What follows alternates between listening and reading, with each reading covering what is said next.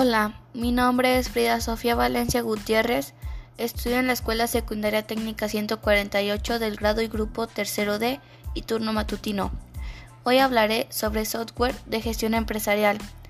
El software de gestión empresarial es un tipo de programa diseñado para soportar un segmento de la empresa, casi todas las funciones comunes de una organización, bases de datos de clientes, nóminas, contabilidad, etc. El ERP es un sistema integral de gestión empresarial. Su misión es facilitar la planificación de todos los recursos de la empresa. Actualmente puede funcionar prácticamente en cualquier empresa moderna. Los objetivos principales de un sistema ERP son optimización de los procesos empresariales, acceso a toda la información de forma confiable, precisa y oportuna, la posibilidad de compartir información entre todos los componentes de la organización, eliminación de datos y operaciones innecesarias, reducción de tiempos y de los costes de los procesos.